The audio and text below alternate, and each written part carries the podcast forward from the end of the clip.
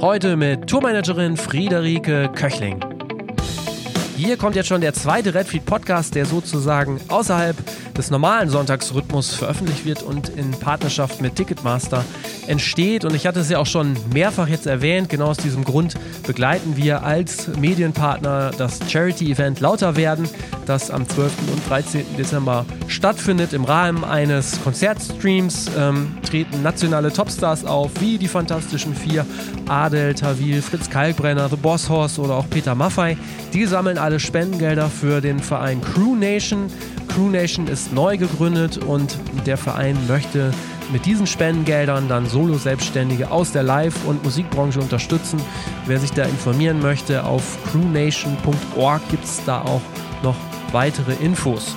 Und genau so eine Solo-Selbstständige ist auch Kike. Die hat mir erzählt, dass sie sich Anfang diesen Jahres endgültig und äh, vollständig selbstständig gemacht hat und eigentlich einen komplett vollen Terminkalender gehabt hat. Der ist mittlerweile wieder ja, gestrichen und trotzdem lässt sie den Kopf nicht hängen und hat mir sehr offen auch erzählt, was gerade bei ihr und äh, anderen Kolleginnen und Kollegen so los ist. Also los geht's. Herzlich willkommen beim Redfield Podcast mit Alexander Schröder. Ich freue mich heute, Friederike Kike Köchling im Redfield Podcast begrüßen zu dürfen. Die ist seit einigen Jahren als Tourmanagerin unterwegs, unter anderem bei Revolverheld und Afrop und erzählt mir mal, heute, was bei ihr so los ist und so los war. Moin, Kike. Hallo, Alex. Na? Ich grüße dich. Ähm, wie jeder Gast eigentlich äh, würde ich auch bei dir gerne vorne anfangen und dich liebend gern mal fragen, wie du eigentlich in die Musikbranche gekommen bist. Ja, Vorne anfangen, okay. Ich versuche es ja. mal aufzuarbeiten. Es ist, ähm, ich habe mir fairerweise, damit ich, damit ich nicht totalen Schluss erzähle, noch mal meinen eigenen Lebenslauf ausgedruckt, ganz ehrlich. ja. Also nicht, weil es jetzt tausend Jahre sind, aber manchmal verdaddelt man ja zwischendurch doch mal was. Ähm, ich bin tatsächlich nach dem Abitur, was jetzt bei mir irgendwie 2004 war, da war ich so, ich muss ganz ehrlich sagen, ich hatte so gar keinen Dunst, wo es hingehen soll. Ne? Also ich ähm, habe da gesessen und manche Leute haben es dann schon gewusst und ich habe immer gedacht, pff, keine Ahnung, wo wo es hingehen soll. Und dann habe ich einfach überlegt, was kann ich denn gut? Und dann habe ich einfach so gedacht, ähm, auch organisieren, das kann ich gut. So. Und dann habe ich mich ähm, in der Veranstaltungsagentur in Köln tatsächlich beworben. Also ich komme ursprünglich aus der Nähe von Kiel und äh, bin dann tatsächlich auch nach dem Abi für ein gutes Jahr nach Köln gezogen und habe da in so einer ganz klassischen Veranstaltungsagentur gearbeitet. Ähm, Erstmal so ein Praktikum und dann aber weiter auch als tatsächlich angestellte Projektassistentin. Da haben wir aber primär so Fortbildungen, Incentives äh, und sowas veranstaltet und äh, vorbereitet und äh, waren unter anderem, was natürlich ein totales Highlight war, irgendwie auch in Boston an der ja. äh, Harvard Faculty, am Harvard Faculty Club und äh, Harvard University und so. Das war natürlich alles total verrückt. So mit äh, 19, keine Ahnung von Tuten und Blasen und dann da irgendwie, ja ehrlich, also das war ja. ja, war einfach verrückt. Und das war alles ganz toll, aber die konnten mich damals einfach nicht ausbilden. Und dann bin ich erstmal zurück nach Kiel gegangen und habe äh, dann gedacht, ach komm, studierst jetzt BWL, studieren ist sowieso total clever, BWL kann man immer gebrauchen, ist das super. So, ja. habe ich das mal gemacht, ähm, habe relativ schnell festgestellt, dass das für mich nicht so gut funktioniert und einfach nicht mein Ding ist. Ähm, genau, und dann habe ich eigentlich tatsächlich, war ich dann beim Radio, bei Delta Radio für eine Zeit und habe dann Praktikum gemacht und das war ja dann schon wieder ein bisschen was mit Musik. Also ich habe mein ganzes ja. Leben immer viel Musik gehört.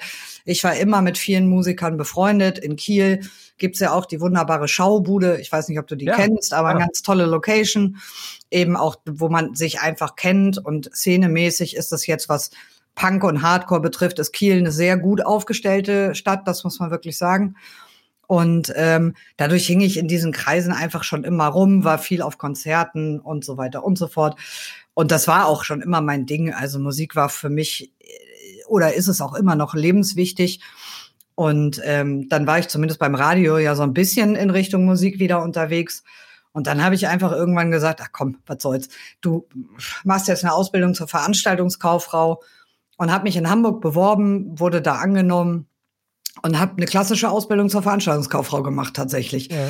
In einer Booking-Agentur und ähm, ja, und von da ist das dann so weitergegangen. Ich habe dann noch mhm. ein bisschen länger danach gearbeitet, ähm, habe nebenbei, aber wie gesagt, schon immer dann auch angefangen, nebenberuflich selbstständig zu arbeiten einfach. Also ich bin irgendwann ja. in so Festivals reingeschlittert durch ähm, meine eine mit Auszubildende sozusagen, mit der ich mich sehr gut verstanden habe, die zu dem Zeitpunkt äh, bei FKP gearbeitet hat oder ihre Ausbildung gemacht hat. Ja, nee, Ausbildung nicht, aber dann gearbeitet hat.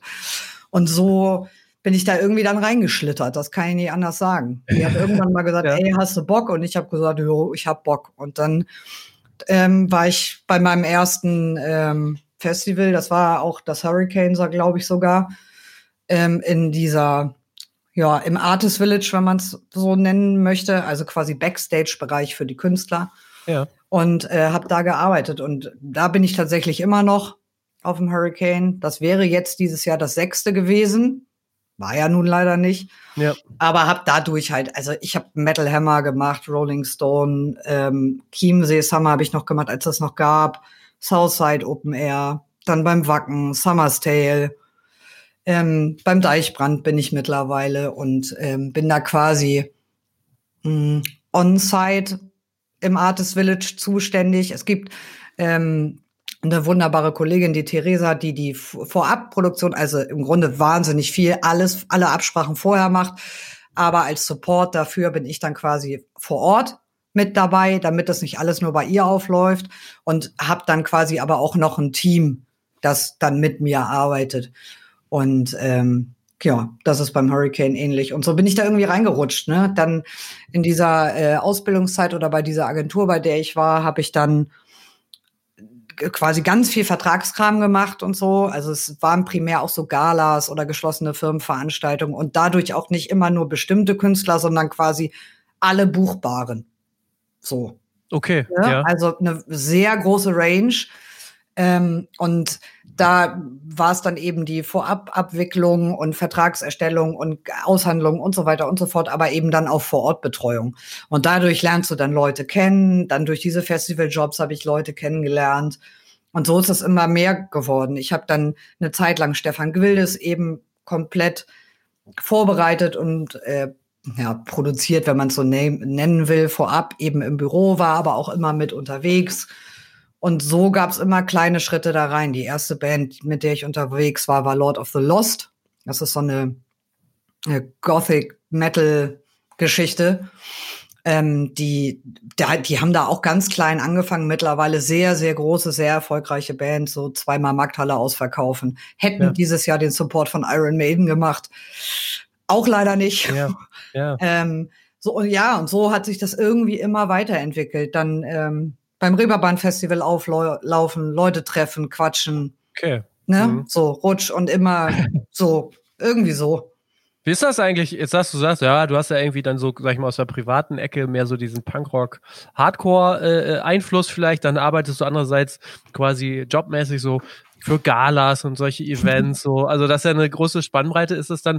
Ich kann mir das vorstellen, dass man dann aber auch gleichzeitig vielleicht dann durch diesen Job Galas und Co. dann auch so ein bisschen so dieses Rüstzeug erhält, dass man eigentlich ganz gut besteht, ne? Weil ich denke mal, da darf jetzt nicht so viel so Pi mal Daumen und das machen wir schon irgendwie so laufen, sondern da muss das wahrscheinlich schon alles sehr akkurat abgewickelt werden, ne? Total. Also das sind einfach unterschiedliche Gegebenheiten. Ich bin total froh, dass ich das alles gemacht habe und ich mache einige Sachen davon ja nach wie vor zum Beispiel den Lea, also den Live Entertainment Award, den mache ich halt seit seit ewig. Ich, wie gesagt, ich weiß nicht, ich glaube, das wäre der elfte oder zwölfte gewesen dieses Jahr. Dass ich mag diese Bandbreite und bei allem mal aufzulaufen sozusagen.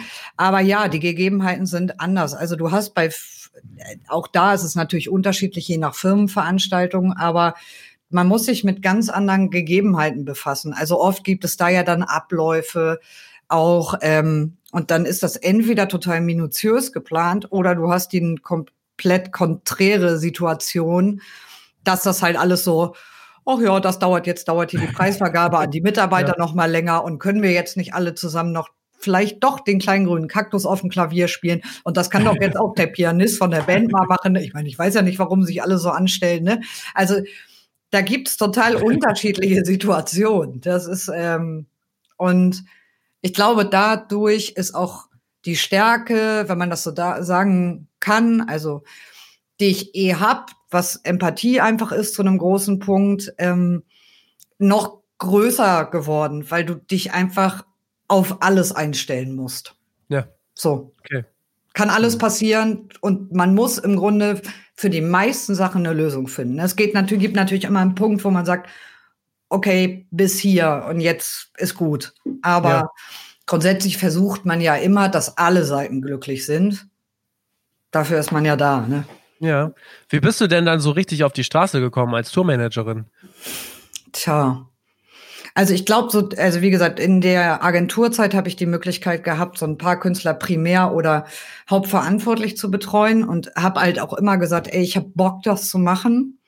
Ja. Und ähm, dann hatte ich da zum Glück eben auch den Freiraum, das machen zu können. Ist ja auch firmenseitig klar ein Zuspruch, weil wenn du dann zwei Wochen weg bist, bist du halt zwei Wochen nicht im Büro. Ne? Also ja, das klar. ist natürlich so.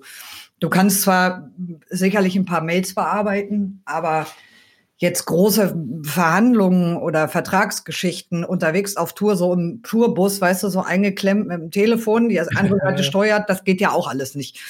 Ähm, aber so hat das irgendwie angefangen. Dann habe ich so freundschaftsmäßig bin ich bei Freunden immer mal mitgefahren und so und habe die supportet. Das mache ich auch. Äh, also wenn es zeitlich sich äh, ausgeht, zum Beispiel, war ich immer noch sehr gern mit Schrottgrenze bin ich da unterwegs, einfach weil man sich, weil man befreundet ist und das einfach Spaß macht und schön ist und eine tolle Band ist und so. Ja. Ähm, und also mir macht es einfach Spaß. Ich, ich glaube, dass und das spricht sich dann im Zweifel, also kann man ja nicht anders sagen, spricht sich dann im Zweifel immer rum, dann lernst du Leute kennen, dann sagst du noch mal so, ey, wenn ihr jemanden braucht, denkt mal an mich. Ja. Und irgendwie so, also anders kann ich es gar nicht wirklich erklären, tatsächlich. Ja. ja.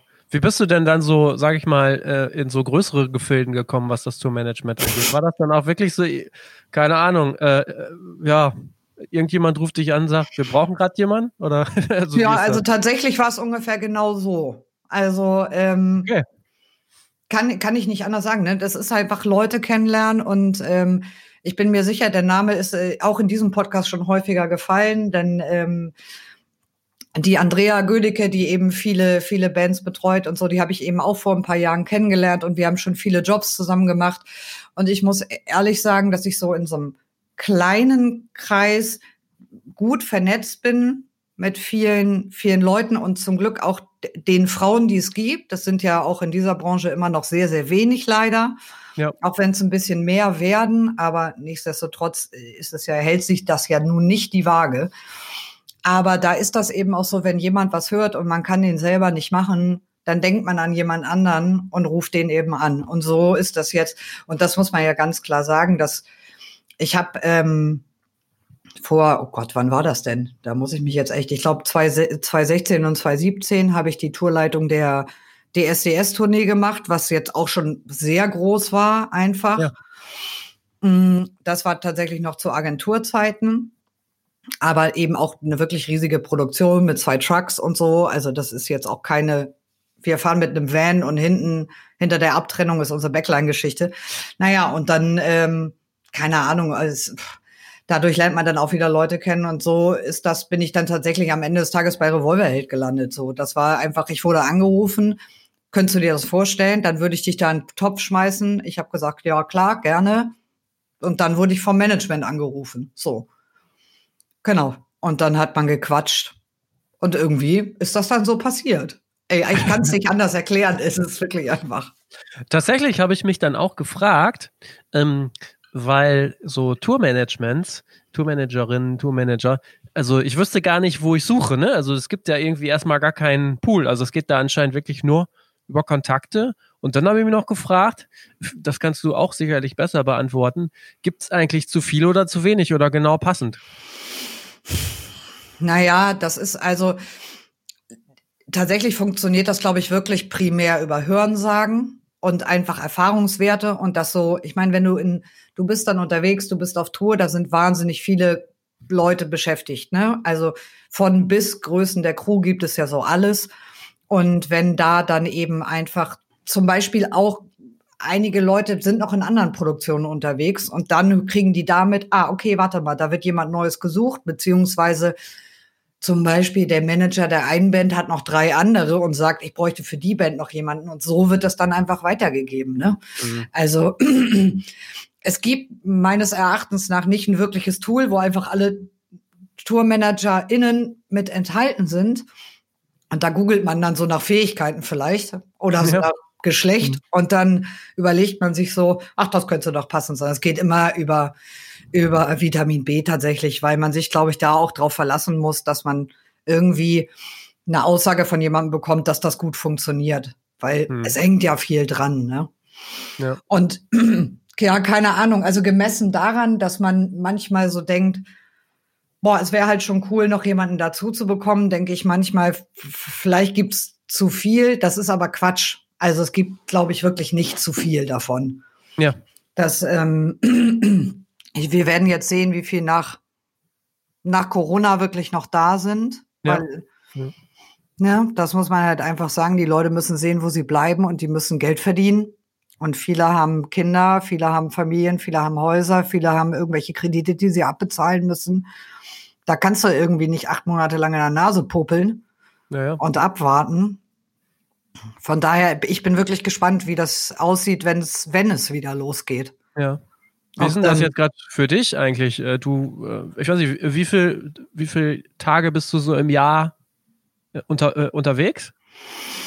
Na, bei mir ist das ja so ein bisschen so, ich habe ja, also ich mache das ja lange schon ähm, nebenberuflich selbstständig, habe das auch sehr viel gemacht, habe mich aber, und das ist jetzt leider ein bisschen lustig und auch traurig, ja. ähm, 2020 vollständig selbstständig gemacht. Ah. Daher schlechtes Jahr ja. jetzt. Ja. Aber ich keine Ahnung, also deswegen ist das immer noch so auf dem Weg, sich zu vermehren, würde ich sagen. Aber das äh, hält sich so wahrscheinlich so bei 100, 110 Tagen mhm. momentan. So. Okay. Also ein bisschen Luft ist noch, aber es ist halt auch nicht so wenig, wenn man sich das mal überlegt für so ein nee. Jahr. Ja, genau. Das stimmt. Mhm. Ähm, wie verändert sich eigentlich für einen in, in den Jahren dieses auf Tour sein. Ich denke mal, wenn man, wenn es so losgeht, am Anfang ist man noch total euphorisch. Wie ist das denn, wenn man wie in einem Jahr das zehnte Mal in Köln im gleichen Club steht? Jetzt mal überspitzt gesagt. Also ich muss, ich kann von mir persönlich nur sagen, dass ich immer noch wahnsinnig gerne auf Tour fahre und auch immer noch Bock hab zu fahren. Und tatsächlich, wenn es jetzt keine Ahnung, manchmal hat man ja so Situationen, dass man wirklich im Jahr dann dreimal im selben Club ist oder so. Ich finde das aber schön, weil du triffst dann halt die Leute wieder und es ist halt, wir hatten jetzt eine Situation im, in diesem oder im letzten Jahr, weiß ich gerade gar nicht, da waren wir ja tatsächlich zweimal hintereinander irgendwie in derselben Stadt und da war es dann halt auch schon so, dass man sagt, ja easy, hier komm, ich gebe euch mal einen Schlüssel mit für die Halle, dann könnt ihr morgens schon rein, wenn ihr mit dem Liner ankommt. Äh, und ich komme dann, dann, komm dann zwei Stunden später, weil man sich einfach schon seit Jahren kennt. Ja. Und das macht schön. Ich muss, äh, ich, ich persönlich sage wirklich, ich habe immer ein bisschen Nervosität, die ist immer noch ein bisschen da. Also dieses super Controletti, dass du wirklich einmal alles noch durchgehst, habe ich alles dabei, was ich brauche, fehlt mir was, ähm, an was muss ich unbedingt denken. Aber dieser Moment, und manchmal ist schon so, dass man so denkt, oh, ich könnte jetzt auch noch ein bisschen pennen oder ja. ich könnte jetzt auch gut noch einen Tag oder du passt halt zum, zum zehnten Mal den Geburtstag einer sehr guten Freundin, weil es halt immer der Zeitraum ist, wo du unterwegs bist, ne? Das ja. sind halt Sachen, die, mit denen man einfach dann leben muss, ja.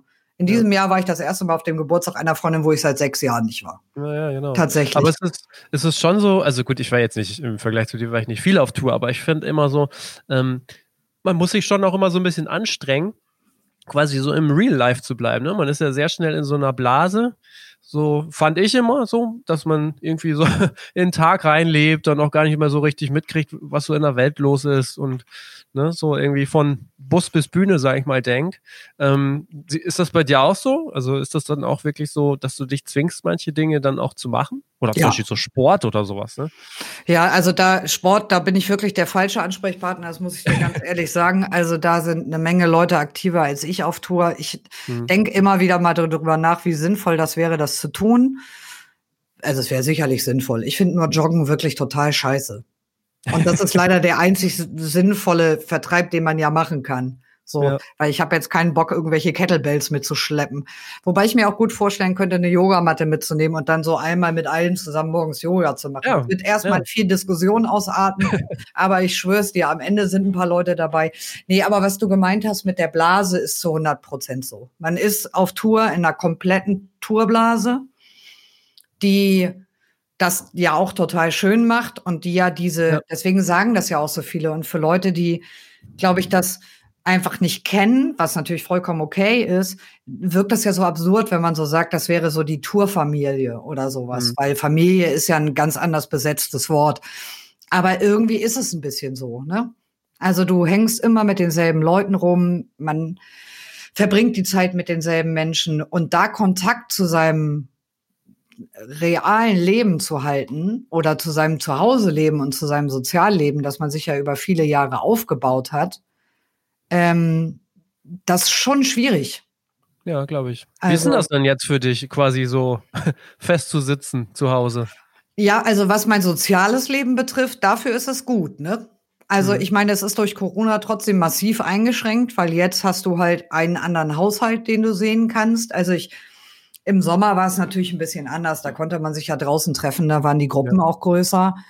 Ähm, also das war schon, das war schon schön, die Zeit zu haben. Ich hab, bin jetzt auch viel rumgefahren, war viel am Meer und ähm, habe Leute besucht und äh, habe jetzt auch über die, ich habe halt über den Sommer wahnsinnig viele Menschen gesehen. Das ist halt sonst nicht der Fall, ne? Ja. Also aus meinem Sozialleben nicht. Von daher, das, wenn man es irgendwie positiv sehen will, ist das sicherlich ein positiver Bestandteil des Ganzen. Mhm. Mhm. Klar. Wie ist denn jetzt so die Lage überhaupt so für dich? Du bist ja jetzt so diese klassische Solo-Selbstständige, die man wahrscheinlich äh, vor Auge hat, äh, wenn es darum geht, ähm, wie, wie, kommt ihr gut durch die Kri äh, Krise? Du hast gesagt, du hast dich Anfang des Jahres tatsächlich selbstständig gemacht. Ähm, also wie geht's dir gerade? Was, also wovon lebst du? Ja, das ist eine schöne Frage. Und äh, ja, was soll, also ich bin natürlich so ein bisschen noch so ein Spezialfall, weil ich ja dadurch, dass ich mich erst dieses Jahr vollständig selbstständig gemacht habe, im letzten Jahr sozusagen noch angestellt war, aber dadurch, dass ich ja immer schon so viel nebenbei gemacht habe, habe ich natürlich keine 40 Stunden gearbeitet und ich war, habe auch irgendwann mal entschieden, 40 Stunden in einem Büro mache ich einfach nicht mehr. Also ja. wirklich nicht, das mache ich nicht. Und ähm, habe deswegen so 20 Stunden angestellt gearbeitet und alles weitere dann dazu. Und ähm, jetzt kann man sich auch so ungefähr ausrechnen, wie hoch der Arbeitslosengeldeinsatz ist, den ich bekomme. Mhm. Unwesentlich mhm. hoch nämlich. Ähm, also das reicht dafür, dass ich meine Miete zahlen kann. Das ist ein großer Posten in Hamburg, das will ich nicht unter den Tisch kehren so. Äh, und das nimmt mir natürlich so ein bisschen diese Sorge ab. Und dadurch, dass ich Arbeitslosengeld 1 beziehe, bin ich natürlich auch krankenversichert, was ja bei Selbstständigen nun wirklich der höchste Punkt ist. Ähm, aber alles darüber hinaus, also Essen, ne, Verpflegung, jetzt äh, irgendwie auch Hundekram, was, das ist alles ein überschaubarer, überschaubare Summe, aber das muss ich aus meinem Ersparten finanzieren. Ja. So. Und ähm, das ist nicht so geil. Ich kann das nicht anders sagen. Also ich, als es diese allererste, ich meine, die hieß Soforthilfe, mittlerweile hat man ja den Überblick da so ein bisschen verloren diese Soforthilfe, wo das Land Hamburg sozusagen zweieinhalbtausend erstmal für so jeden Solo-Selbstständigen rausgepuffert hat, die habe ich natürlich bekommen, so. Ähm, und dann gab es ja noch diese bis zu 9000 Euro vom Bund. Da allerdings musstest du ja schon quasi Betriebskosten nachweisen. Und die mhm.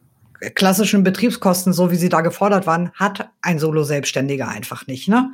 Also du hast nicht unbedingt Büros, du hast keine Angestellten irgendwie, du musst da, also das war das, was man da anrechnen konnte, war lächerlich, ja, möchte ich dazu mhm. sagen. Ja, und das war das, was ich bisher bekommen habe. Ne? Mhm.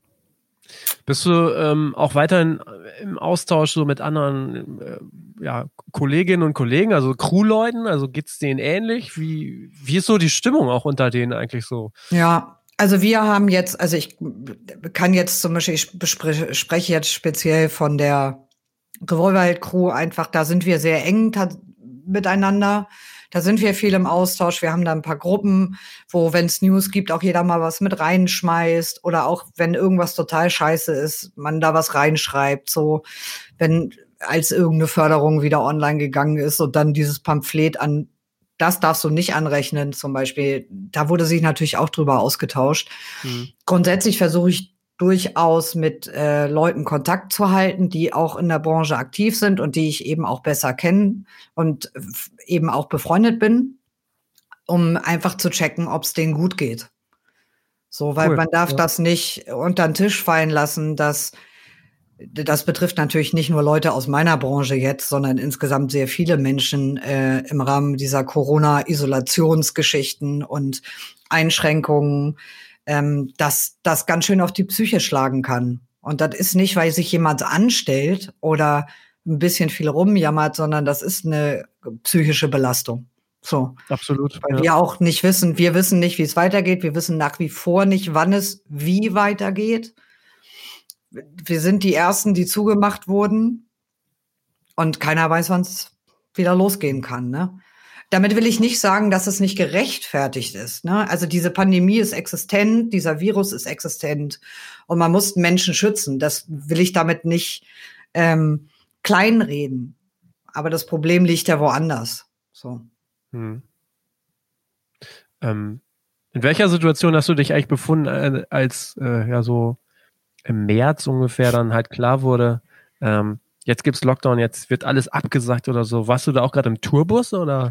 Nee, da war ich tatsächlich, ähm, Entschuldige, jetzt bin ich dir ins Wort gefallen. Ähm, da ich, war ich noch zu Hause tatsächlich. Und ja. ähm, oft ist das ja so, dass man, es ist mal so und mal so, aber oft hat man ja so Februar Januar, Februar eh Phasen, in denen man nicht unterwegs ist und mal so ein bisschen runterkommt und viele in Urlaub fahren und so, dann sieht man es so, die ganze Instagram und Facebook Timeline ist nur voller Inseln und Palmen und alle sind weg. Ja. Ähm, und war quasi so in Vorbereitung. Tatsächlich hätte ich meinen ersten Job dann Ende März wieder gehabt, der auch über mehrere Tage gegangen wäre. Das allerdings war dann auch in einem Skigebiet, wo relativ klar war, okay, das wird nichts werden. Aber äh, ja, und dann saß ich halt zu Hause und man kann sich das bildlich so vorstellen, als ob ich habe vor meinem Kalender gesessen, der wirklich, also dieses Jahr wäre krass gewesen für mich. Ja. Da ist noch mal sehr viel dazugekommen, was wirklich toll war und worauf ich mich richtig, richtig doll gefreut habe. Und dann habe ich angefangen, die Termine aus meinem Kalender zu streichen. Ja. So. Und so war es. Und immer und immer weiter. Hm. Bis irgendwann nichts mehr da war. So. Ja, Wahnsinn, ne? Ja. Also, ne, ich hatte noch Glück. Ich habe ja die, ich habe ja diese elf Autokino-Shows gemacht im Sommer. Also ich habe immerhin elfmal gearbeitet, was viele andere nicht gemacht haben. Da bin ich auch sehr dankbar für, weil ich einfach die Möglichkeit hatte, Geld zu verdienen. Aber ähm, naja, planbar war das im März natürlich nicht, weil da hat ja noch keiner geahnt, dass es überhaupt Autokino-Shows geben wird. Ja, genau. Ja. Stimmt. Ähm, jetzt sagst du zwar selber, ähm, wir wissen alle nicht so genau, wie es weitergeht, aber bist du denn auch, also ich frage eigentlich jeden meiner Gäste, weil es mich auch so interessiert, um mal abzubilden, so, wie kann es denn mal irgendwann weitergehen? Also wird aus irgendwelchen Kreisen, aus Künstlerkreisen, aus ähm, ähm Managementkreisen jetzt bestimmte Szenarien diskutiert, auch schon in deine Richtung, ähm, dass man sagt, ey, bereite dich mal drauf vor, dann, dann könnte es wieder losgehen oder ähm, Festivals gibt es ja auch so diese Option, dass es oder man wird darüber gesprochen, dass man in so einer Blase sich bewegt mit vorher Schnelltests und so. Auch da bräuchte man ja dich dann vielleicht auch, ähm, um dort zu arbeiten. Wird das schon kommuniziert in, in Richtung? Äh, also in Richtung meiner Person selbst jetzt noch nicht. Mhm. Womit ich nicht sagen will, dass es noch nicht diskutiert wird. Ich bin mir sehr, sehr sicher, dass darüber schon sehr viel diskutiert wird. Ich meine, es gab ja zwischendurch auch immer wieder Versuche, irgendwas zu machen in irgendeiner Form, die dann ähm, letztendlich nicht, nicht zugelassen wurden oder nicht genehmigt wurden. Ähm, irgendwann werde ich da sicherlich mit einbezogen werden, aber ich bin jetzt in, ich selbst in meiner Position bin ja relativ weit hinten in der Schlange, ja. sage ich mal so. Ne? Also dadurch, dass ich ähm, ja wenn es Veranstaltungen geben würde, auch noch in Hamburg im Nordspeicher arbeite, was ja ein relativ kleiner, aber ganz, ganz toller Club ist. Da bin ich sicherlich ein Stück weit mehr was eingebunden, aber da, die Ansage ist ja gerade auch, keine Veranstaltung, scheißegal wie viele Leute. Ja. Das heißt, ja. die Türen sind dicht. Sobald sich das irgendwie ändern wird, haben wir zumindest dort natürlich einen, einen, Fahrplan, weil wir ja schon Corona-konform veranstaltet haben dort mit 60 bestuhlten Plätzen eben und einem Wegeleitsystem und die, die ganze Bude ist zugetackert mit Desinfektionsspendern und so. Ne, das hat auch toll funktioniert. Ähm, aber also ich bin wahnsinnig gespannt, wann, ja. hm. wann wieder was gehen wird. Also ja. okay. Das, äh, ich, ja. Ich, ich hatte ja mit der Maria auch ähm, gesprochen, die uns auch äh, connected hat von mhm. äh, Ohne Kunst und Kultur wird still. Du hast dich ja auch fotografieren lassen im Rahmen dieser Kampagne. Ähm, wie war denn so das Feedback? Also, wenn du dann auf einmal so in der Stadt hängst, wo dich vielleicht auch Leute kennen, ähm, gab es da Feedback? Also, wie war so die Resonanz? Hast du da was mitgekriegt? Ja, absolut. Also, diese Kampagne ist extrem gut angenommen worden und ex also wird also immer noch. Ne? Also da passiert so viel. Ich bin mit Maria, das ist ja auch meine alte Arbeitskollegin und mittlerweile sind wir eher befreundet so. Die rief mich irgendwann an und hat mir davon erzählt und habe ich gesagt, ey, ich kann nicht wirklich viel machen, aber wenn es hilft, dass ich mein Gesicht dafür herhalte und ein Foto mache, dann mache ich das total gerne äh, und unterstütze das und teile das auf meinen mir möglichen Medien und gehe damit einfach allen auf den Sender. Ähm, und da kommt ja wahnsinniges Feedback zurück. Also diese Banner und Plakate, die hängen ja deutschlandweit. Wien ist plakatiert, Lübeck ist plakatiert. Ähm, in Hamburg passiert es jetzt noch. Das ist äh, also schwer, das ist verrückt. Ich kann das gar nicht anders sagen. Also natürlich kriege ich hin und wieder mal ein Foto geschickt, wenn jemand mich irgendwo findet. Ähm, und es kommt sehr, sehr viel positives Feedback dazu zurück. Es wird echt gut angenommen. So, okay. und ähm, gibt ja auch, also gibt ja deutschlandweit Theater zum Beispiel, die sich haben davon Banner drucken lassen und die an ihr riesiges Staatstheater gehängt haben. Also das ist schon verrückt. Ja. Also toll ist das, ne? Aber ja, ja. ja, was so, was so entstehen kann, was man sich so im kleinen Kämmerlein mal überlegt, ne? Absolut. Das ist schon schön, ja. Das stimmt. Ja, ey, mal gucken, wo die Reise so hingeht. Ich ähm, ähm, drücke dir und eigentlich so deinen ganzen Kolleginnen und Kollegen die, die Daumen, dass es irgendwie weitergehen kann im nächsten Jahr. Ja, das, ähm, das ist sehr nett. Ähm, ja. Ich hoffe, das tatsächlich für uns alle auch. So. Ja. Also, weil man sich auch vermisst und es ist schon, es ist schon auch nicht schön mit anzusehen, dass man sieht, welche Wege Kollegen und Kolleginnen gehen müssen, um irgendwie Geld zu verdienen und sei es jetzt irgendwie 700 Kilometer von ihrer Familie weit weg einen Job sich suchen zu müssen, weil es einfach anders gar nicht geht, ne? Ja. Und ähm, da wirklich auf dem Zahnfleisch gehen und ähm, das ist eine harte Zeit tatsächlich und die man sich halt nicht ausgesucht hat. Ich glaube, das ist ja. noch so ein bisschen das, was ja. dazu kommt, ne? Und ich glaube auch mal, gut, das ist dann jetzt nicht so existenziell bedrohend, aber auch darüber spreche ich viel mit Leuten. Es ist ja auch schon so, am Ende fehlt natürlich auch quasi den, den Bürgerinnen und Bürgern sozusagen die Kultur, ne? Also dieser Aspekt ähm, Kultur, der fehlt halt auch komplett. Auch das äh, wird sich in gewisser Weise sicherlich irgendwie bemerkbar machen und vielleicht dann, wenn es wieder losgeht, zum Positiven wenden, denn ähm, dass die Leute dann alle irgendwie zu den Shows rennen oder in die Museen oder, oder so.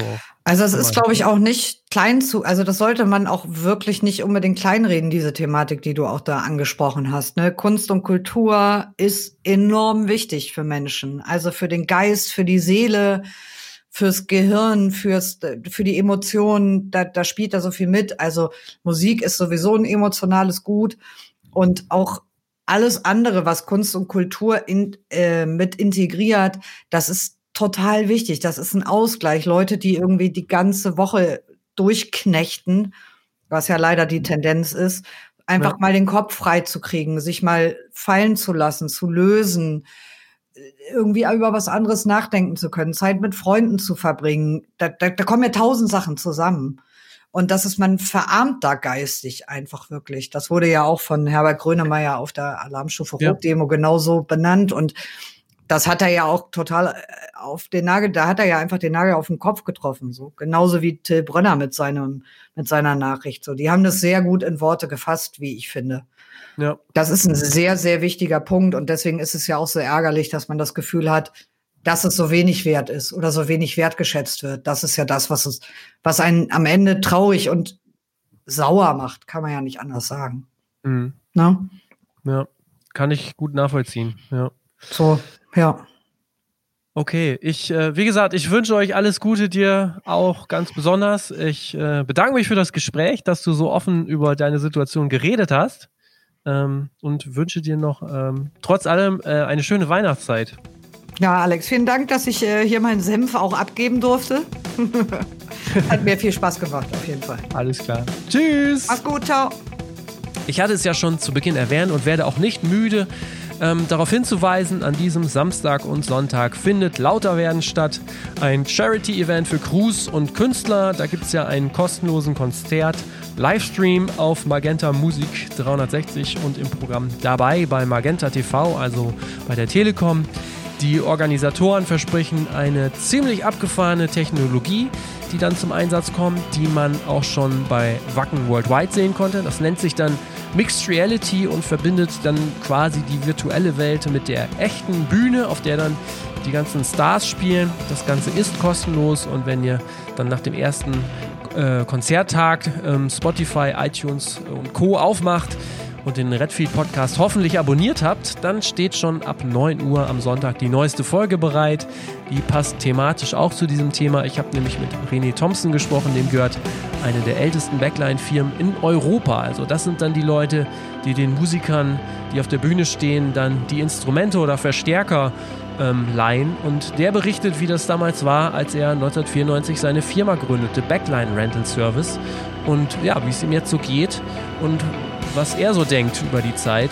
Und vielen Dank fürs Durchhören, würde ich sagen. Wir sehen uns bzw. hören uns dann hoffentlich am Sonntag. Ciao.